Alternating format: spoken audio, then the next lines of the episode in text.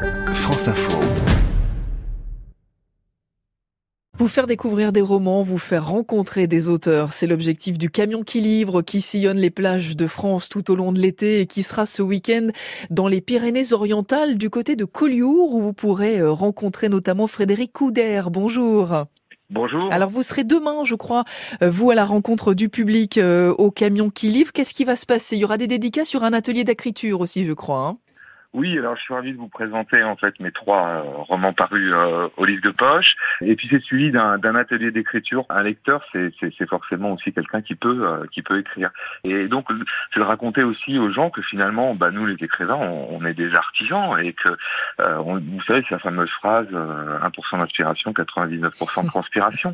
donc donc voilà, j'essaye d'enseigner ça le plus ça sera l'occasion de faire de l'artisanat avec vous, en fait, si je vous comprends bien, avec cet atelier d'écriture. Alors, vous le disiez, ce sera l'occasion euh, de découvrir aussi vos romans. On va dire un mot de Aucune pierre ne brise la nuit, qui vient de paraître au, livre de poche. Est-ce que vous pouvez nous raconter euh, en quelques mots l'histoire pour ceux qui ne l'ont pas lu Oui, alors c'est un coup de foudre euh, amoureux entre une femme qui s'appelle Ariane.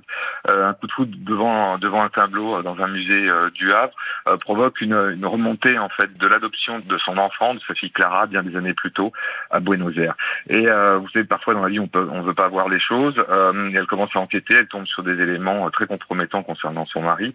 J'établis un lien en fait entre Paris, la France et le drame en fait des 500 bébés volés de cette terrible dictature argentine. Et elle va donc rencontrer les fameuses grand-mères de la place de Mai.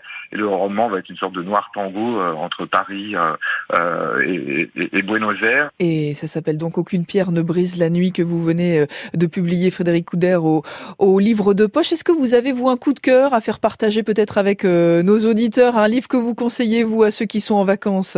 J'ai été ébloui vraiment par les trois tomes de euh, Vernon Subutex. Ah oui euh, Je trouve que c'est vraiment la Balzac d'aujourd'hui. Donc j'ai été mais ébloui par le style et par, véritablement l'aspect classique finalement. Je pense qu'elle s'est débarrassée d'une provocation qu'elle pouvait avoir à travers les hyènes sur d'autres personnages pour arriver finalement à, au, livre de la décennie. Voilà les trois tomes de Vernon Subutex de Virginie Despentes. C'est votre conseil donc merci beaucoup Frédéric Couder.